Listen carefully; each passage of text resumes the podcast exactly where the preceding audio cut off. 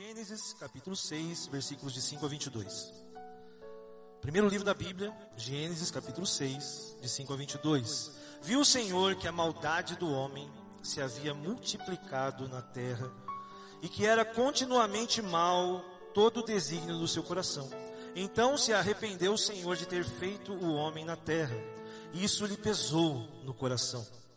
Disse o Senhor: Farei desaparecer da face da terra o homem que criei, o homem e o animal, os répteis e as aves dos céus, porque me arrependo de os haver feito. Versículo 8: Porém, Noé achou graça diante do Senhor. Eis a história de Noé. Noé era um homem justo, íntegro. Entre os seus contemporâneos, Noé andava com Deus. Recentemente o pastor Otoni falou sobre aquele que anda com Deus, sobre Enoque. Não sei se você se lembra disso. Mas ele disse que andar com Deus implica em você fazer um acordo com Ele. Tô certo, pastor? Noé então estava certamente de acordo com as coisas de Deus. Estava aqui, ó. A história de Noé era justo e íntegro entre os seus companheiros. Noé andava com Deus. Versículo 10: gerou três filhos, Sem, Cã e Jafé. A terra estava corrompida à vista de Deus e cheia de violência. Viu Deus a terra e eis que estava corrompida, porque todo ser vivente havia se corrompido o seu caminho na terra. Então disse Deus a Noé: Resolvi dar cabo de toda a carne, porque a terra está cheia de violência dos homens, eis que os farei perecer juntamente com a terra. Faze uma arca de tábuas de cipreste, nela farás compartimentos e a calafetarás com betume por dentro e por fora.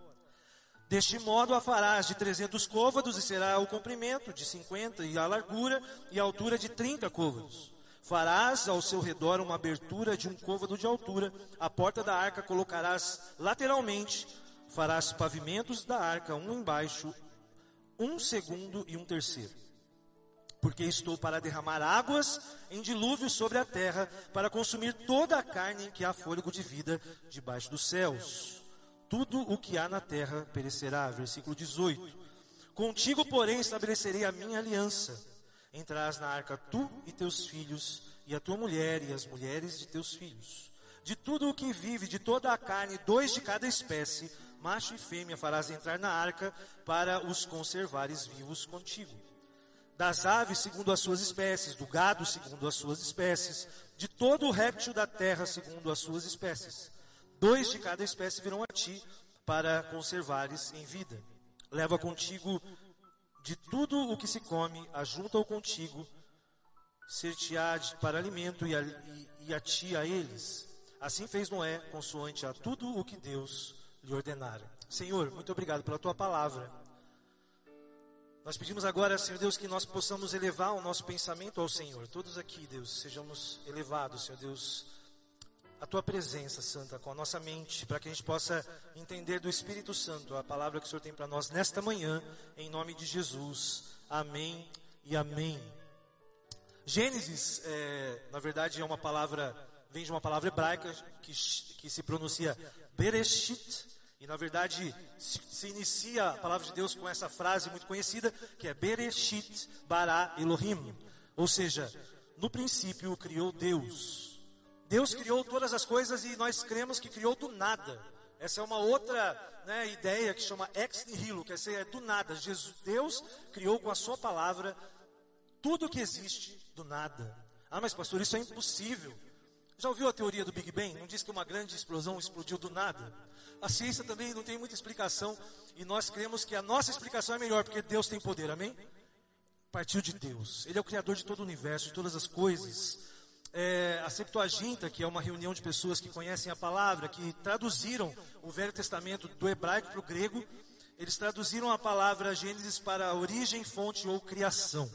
Então, os três primeiros versículos que nós lemos hoje, nós vemos aqui o que a gente chama de depravação total da raça humana. Deus olha para a criação e Deus vê que a coisa não estava boa. Aliás, estava indo de mal a pior. Esse é o momento que nós lemos aí os três primeiros versículos, Deus decide destruir tudo aquilo que ele havia criado. Se a gente partir do capítulo anterior, capítulo 5, você vai ver uma genealogia que é descrita ali, E a gente consegue, partindo de Jesus andando para trás, a gente consegue entender quantos anos tem a humanidade pela Bíblia. É interessante isso. Não sei se você sabe quantos anos, né, que o homem foi criado, há quantos anos atrás, né? A gente pode traçar um, né, através dessa genealogia, a gente pode entender que de Adão até Noé, e havia ali naquele momento Noé tinha 600 anos, naquele tempo as pessoas viviam mais. Não sei se a gente ia aguentar viver tanto tempo nesse mundo de hoje. Depois Deus estabeleceu um limite de 120 anos, mas naquela época Noé tinha 600 anos. Se a gente somar desde Adão, pela genealogia, até os 600 anos de Noé, teriam se passado 1656 anos.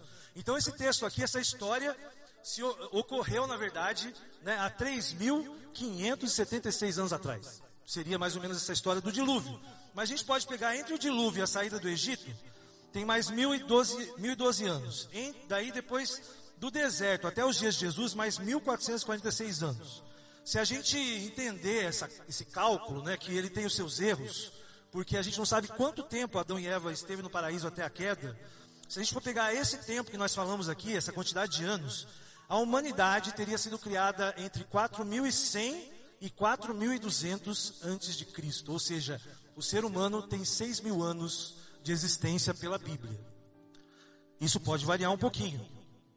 Mas não é exagero a gente entender que naquela época de Noé, já tínhamos passado dois mil anos da criação, no mínimo, pode ser muito mais, mas no mínimo pela Bíblia, dois mil anos. E Deus olha de uma forma interessante, Deus, o, o ser humano deixa o ser humano, e nós vemos aqui um conflito de corações aqui neste texto de hoje. Porque Deus estava com o coração pesado, porque o coração do homem estava cheio, e estava cheio do que? De corrupção, maldade e violência. Em dois mil anos a terra estava cheia. A ideia é que a gente entenda que na época de Noé, na época da arca, essa história que as crianças gostam, né? A arca, os bichinhos, não é uma história tão bonita assim. A gente conta essa história para as crianças, mas ela é uma história da ira de Deus. Ela é uma história em que milhões, bilhões de pessoas morreram. Só a família de Noé sobreviveu. Essa história, ela fala, como eu disse, da depravação total da raça humana. A verdade é que a, o homem se esvaziou do, que Deus tinha para ele de projeto de coração, que era um coração justo, íntegro, que era um coração divino, um coração com uma bondoso. O ser humano, o pecado esvaziou o coração do homem dessas coisas e encheu o coração do que? Corrupção, maldade, violência. Por que, que a humanidade se esvaziou disso? Porque o pecado é como que tira a qualidade de quem é de Deus, transforma e você perde a imagem de Deus. Nós não somos mais como Deus nos projetou. Assim estava o homem. O coração, quando a gente fala de coração na Bíblia, a gente sabe que o coração ele é responsável por bombear, né? Não sei se tem algum médico aqui da área da saúde, algum biólogo, mas o coração ele bombeia o sangue para o organismo. Essa é a função do nosso coração. Nosso coração pega né, o, o, sangue com oxigênio, vai pela artéria. Então o sangue arterial ele leva esse sangue cheio de oxigênio e vai abastecendo todo o seu corpo. É um ciclo. Você vai para os órgãos, o coração e faz isso, ele bomba. E o sangue vem, ele enche você né, de vida. E depois ele pega esse sangue sem oxigênio e vai pelas veias e leva de volta para onde? Para o pulmão. No pulmão, o coração, né, no pulmão faz o trabalho ali de oxigenação do sangue e começa o ciclo novamente. O coração na verdade, é essa fonte de vida e de ritmo de vida que Deus colocou no corpo do ser humano. Vocês estão comigo nessa aula de biologia? Mas não é só, eu vou chegar lá, tá? Tenha paciência. Em Provérbios 4, 23 fala, sobre tudo o que se deve guardar, guarde o teu coração, porque dele procedem as saídas da vida. É isso que fala em Provérbios. Mas aqui não é uma receita médica. Isso não é uma receita médica, não. Isso daqui é um princípio. Sabe o que está dizendo aqui? Cuide bem das suas prioridades. Está dizendo aqui, veja bem quais são as suas intenções. Defina claramente os propósitos da sua vida. Isso, isso é cuidar do coração, porque o coração é que move todas as coisas. Milênios depois, é como se o dono da fábrica chegasse diante da humanidade. A humanidade que ele deu um projeto de construção, um projeto para ser fabricado na sua fábrica, que é o mundo. É como se ali tivesse ferramentas, coisas para serem produzidas. Deus pega e vai checar o projeto dele, olha numa mão o projeto dele, e olha para o ser humano, que ele executou desse projeto.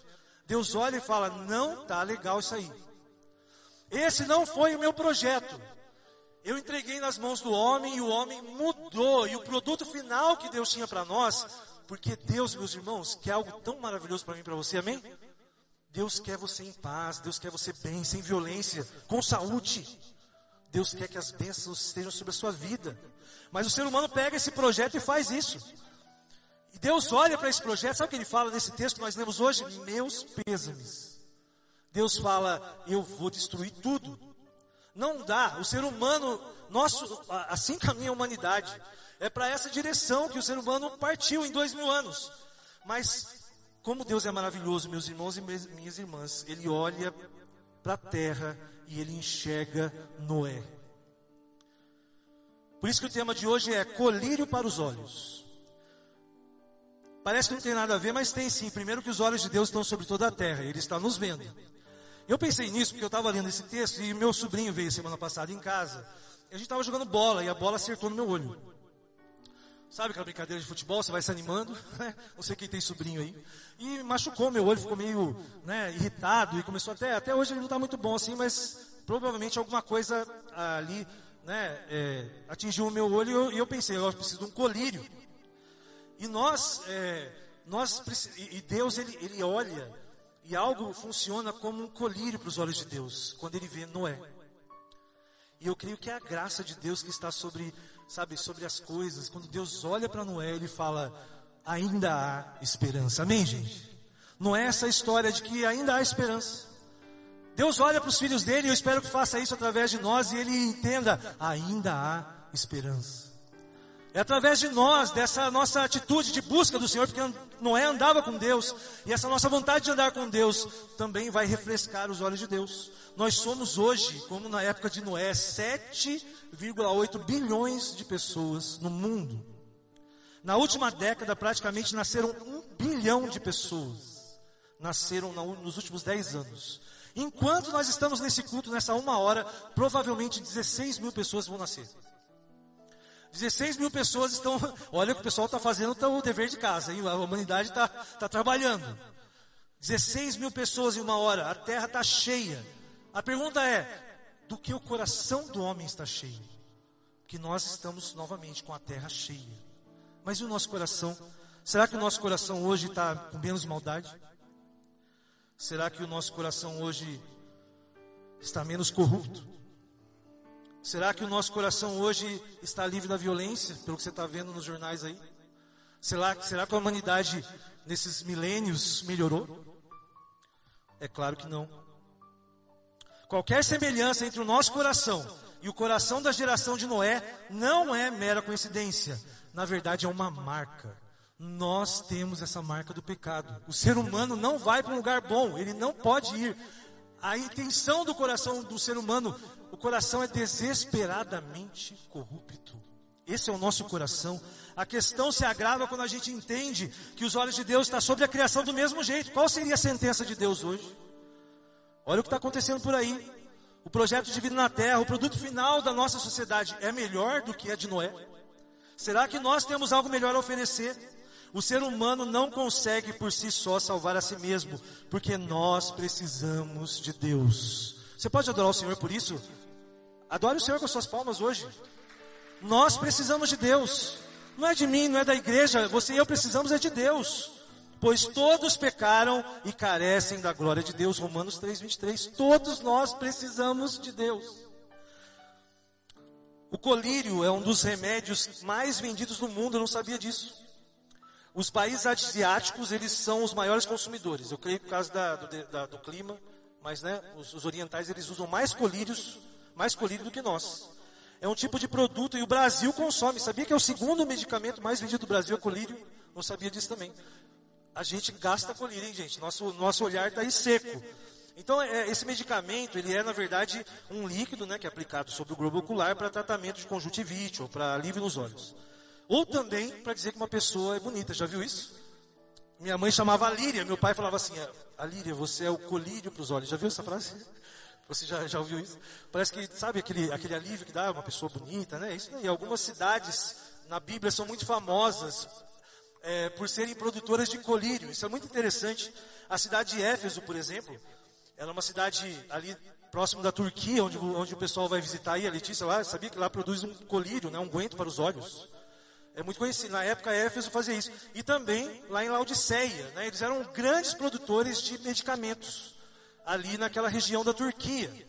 Lá em Apocalipse, João fala para Laodiceia, que era uma produtora de colírio, olha o que ele fala, gente, lá em Apocalipse 3, 17, 18.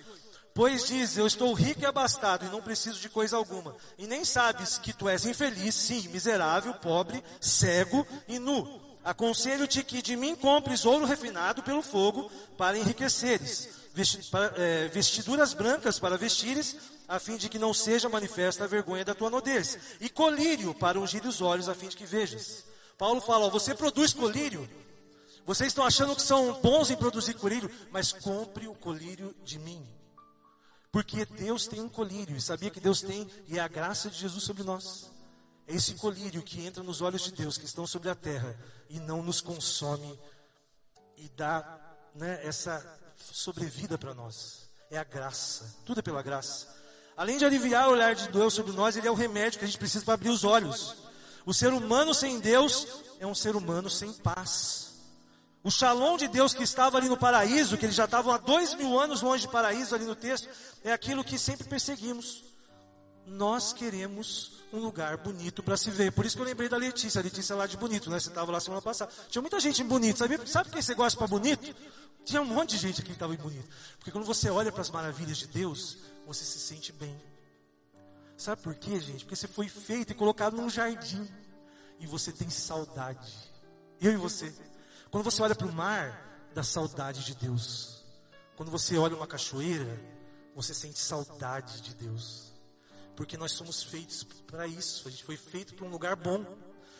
Só que o projeto de Deus foi corrompido. Não é mais o projeto de Deus. A verdade é o seguinte: a nossa alma só pode ter descanso em Jesus. É isso que a gente tem que entender. A humanidade tenta produzir com fidelidade um projeto, mas com olhos vendados. A cegueira espiritual é pior, é pior do que a incapacidade física de enxergar. É pior, pois o cego espiritual é aquele que não quer enxergar. Esse é o pior de todos. Mas como eu disse, Deus olhou para o ser humano, viu tudo corrompido, mas ele fala no versículo 8: Porém, Noé achou graça diante de Deus. A graça de Deus também está no coração dele desde o princípio, sabia? Desde quando Deus criou o ser humano. A gente pode ver em Gênesis 3,15, quando o homem peca e Deus dá ali a sentença. Em Gênesis 3,15, Deus já fala da graça. Deus fala assim, ó, porém inimizade entre ti e a mulher, entre a tua descendência e o seu descendente, este te ferirá a cabeça. Quem? Jesus vai pisar na cabeça da serpente. O homem acabou de pecar e Jesus falou assim, ó, tem esperança, porque Jesus, meu filho, vai vir, vai pesar a cabeça da semente. Logo depois, a graça de Deus está ali. A graça demanda e exige um sacrifício. A verdade é que é, essa situação toda, é, ela exige de de algo, algo necessário para cobrir essa depravação humana. Já em Gênesis 3, 21, se puder projetar, fez o Senhor Deus vestimenta de peles para Adão e a sua mulher e os vestiu. Apenas, apenas o sangue do Cordeiro de Deus pode revestir o ser humano. Foi a primeira vez que um sangue foi derramado. A primeira vez que os homem, o homem foi é, expulso do paraíso, Deus mata um animal, derrama sangue e faz a roupa para o ser humano. Isso é a graça de Deus. Não parece, mas está ali. Jesus está nessa história aí. Um dia Jesus ia verter o sangue dele por mim e por você. Um dia ele ia comprar vestes brancas para que a nossa nudez fosse escondida. Você acredita nisso?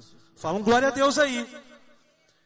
É isso que está dizendo, quando você olha esse texto, não é quando Deus achou graça. A palavra graça quer dizer, no hebraico, ren, ou shen, mas é ren a pronúncia. Para o judeu quer dizer encanto. A graça é um encanto. Quando, quando Deus olhou para Noé, porque ele queria andar com ele, Deus se encantou com essa atitude de Noé. Não é maravilhoso isso? Deus quer olhar para você hoje e quer se encantar com você. Ele quer ver que você está disposto a andar, que você está disposto a entrar em acordo com Ele, como disse o pastor Otônio. A gente quer andar com Deus? Então vamos fazer um acordo com Ele. E você vai atrair, eu tenho certeza. Noé encantou os olhos de Deus. Mas Noé também era falho, Noé também era uma pessoa com problemas. Nós vemos a dificuldade de Noé. Nós lemos lá, quando ele chegou, depois acabou se embebedando, não era falho. Noé, ele não era perfeito. Deus não amou Noé porque ele era perfeito. Deus amou Noé porque tudo o que ele fez é perfeito. E Jesus ia consertar tudo isso no final. Essa é a verdade de Deus. Quando Deus escolhe Noé, não é que ele simplesmente amou só Noé, mas ele amou a humanidade. Porque ele deu esperança. Porque se Noé tivesse sido consumido, nós não estaríamos aqui hoje. Mas Deus, ele olha, ele se encanta ele salva, Ele deu nova esperança para a raça humana. Aleluia! Que maravilhoso saber disso. Isso é maravilhoso saber que essa escolha de uma família sobre todas as outras é a, e a preservação dos animais é claramente, mostra claramente o amor do Criador pela sua criação. Como Deus nos ama, como Deus nos quer bem. Só que nós somos o problema. Nós é que somos os, os problemas da história. É verdade isso. Quem estava aqui em 1999 lembra do bug do milênio? Ia acontecer alguma coisa no ano 2000, os computadores iam parar, sei lá o que. Sabe quem que é o bug de milênio em milênio? É o ser humano. Nós somos o bug de milênio em milênio. É a nossa vontade de sermos quem nós não somos. Mas Noé estava ali para ser uma contraposição, ele nadava contra a maré. Hebreus 11, 7 fala: pela fé, Noé, divinamente instruído acerca dos acontecimentos que ainda não se viam e sendo temente a Deus, aparelhou uma arca para a salvação da sua casa, pela qual condenou o mundo e se tornou herdeiro pela justiça que vem da fé. Noé, ao andar com Deus, condenou o mundo, porque Noé foi resgatado. O versículo 18 mostra isso que nós lemos hoje. Contigo, porém, estabelecerei a minha aliança. Entrarás na arca tu e teus filhos, e a tua mulher e as tuas mulheres de teus filhos. Essa é a aliança que Deus fez que nos deu a vida. Essa é a aliança. Lembra do arco-íris depois que não é saiu da arca? Toda vez que olhar para um arco-íris, lembra, esse é o arco de Deus. Ele está dizendo que ele não vai destruir mais a terra com água, tá, gente? Mas pode ser com fogo, tá bom? Com água, pelo menos, não vai ser. Mas olha lá, tem a, a ira de Deus está por aí. Nós existimos por conta dessa aliança e ela foi perpetuada e ela foi garantida em Cristo. Amém, gente? Jesus é a nossa aliança. Glória a Deus por isso. Hoje nós, nós sentamos e nos servimos aí da mesa do Senhor, da, nós estamos participando aqui da ceia. Isso me lembra Agostinho, Agostinho, que é o bispo de Hipona. Na verdade, ele nasceu na região ali da África, que é hoje a Argélia. Agostinho é muito respeitado no século V, escreveu Confissões, um dos maiores teólogos da igreja da época dele. Leia Agostinho, você vai, entender o que é a graça de Deus. É muito bom. Ele dizia que o que valida o batismo ou a ceia que nós participamos hoje não é a santidade dos homens, presta atenção nisso. Embora a santidade deva ser o nosso alvo, mas o que valida os sacramentos é a obra de Cristo na cruz, amém, gente? É o que valida tudo isso, o que valida os sacramentos é a graça. Ele diz assim: ó, o sol, mesmo quando brilha numa poça de lama, continua refletindo a sua luz. Nós somos poça de lama. O que é lindo é que os raios do sol, que é o Senhor, eles podem bater em nós e refletir a luz de Jesus, sabia? Isso que é maravilhoso. Eu sou poço de lama. Os olhos de Deus estão sobre a terra, meus irmãos estão concluindo. Sobre mim, sobre você, seus olhos divinos estão secos. Eu tenho certeza, ávidos por alguém que possa trazer alívio eterno. Ele deve estar perguntando: onde estão os Noés da nossa geração? Quando eu estava pensando nisso, eu falei: será que eu sou um desses Noé? Sabia que eu fiquei feliz que não sou eu? não é Noé, não é você. Deus não olha para o ser humano. A ira de Deus é como uma arma nas mãos de Deus, presta atenção nisso. Ela está carregada na mão de Deus. Quando Deus olha para você, tem uma mira, sabe o que tem na mira? A cruz de Cristo. Você consegue imaginar isso? Uma arma para você, sabe quem caça aí e tem aquela mira? Quando Deus olha para ali, Ele tem a cruz na mira a cruz de Cristo, ele olha para você, aí vem aquele colírio nos olhos dele da graça de Jesus. Deus, ele olha para você e para mim e vê Jesus. Jesus é o Noé perfeito de Deus. Jesus é o único ser humano que Deus olha, que colocou um projeto. Jesus pegou o projeto de Deus nas mãos e ele foi até o fim com esse projeto e entregou na mão de Deus o produto verdadeiro, perfeito. Jesus fez a obra perfeita. Ele não pecou, ele foi obediente até a cruz. Jesus fez o que nem Noé fez, porque Jesus é a nova aliança. Não é maravilhoso saber disso? Que Jesus, ele fez isso e A ira de Deus está nesse sentido é, sendo aplacada por conta de Cristo. Ele toma esse projeto. Isso é maravilhoso saber que é isso que satisfaz eternamente a ira de Deus. Jesus encanta o coração do Pai. Que maravilha saber disso. Jesus é a nossa justificação perante Deus. Jesus não é só Noé. Jesus é a arca. Jesus, ele nos leva até a eternidade. É maravilhoso saber disso. Jesus é o projeto completo. Por Ele, para Ele, são todas as coisas. O sangue dele foi derramado para, nossa, para que a nossa nudez fosse coberta com os vestes brancas. Ele pagou com a própria vida a nossa dívida e nos retirou da pobreza e da miséria da escravidão. Jesus é o colírio da graça que unge os nossos olhos para podermos ver e crer. Fique de pé, você e eu que temos ouvidos para ouvir. Fique de pé nessa manhã, uma manhã que nós celebramos a ceia, uma manhã que nós lembramos de Cristo, uma manhã que nós fomos aqui certamente ministrados pelo Senhor. Deus, muito obrigado por esta manhã, em que teu amor se derrama sobre nós, a tua graça nos alcança. Obrigado porque o Senhor olha através da cruz de Cristo para cada um de nós. O Senhor nos conhece, mas o Senhor conhece o seu filho. Muito obrigado porque Jesus pagou esse preço. Jesus fez o que nós não poderíamos fazer. Obrigado, Senhor Deus, pela salvação que temos em Cristo. Obrigado porque Ele é o colírio para as nações. Nós te louvamos, Senhor Deus, pela obra de Cristo, que nos alcança e nos leva para a eternidade. Nesta manhã, que essa mesma graça de Cristo esteja sobre cada irmão e irmã nesta manhã. E que o amor de Deus o Pai, que se renova a cada aliança e se completa em Cristo, esteja sobre a sua vida, meu irmão e minha irmã, nesta manhã. E que as consolações do Espírito Santo, a companhia dele, esteja com você nos momentos mais difíceis que você possa estar vivendo. Nós declaramos essas verdades em nome do Pai, do Filho e do Espírito Santo. Amém.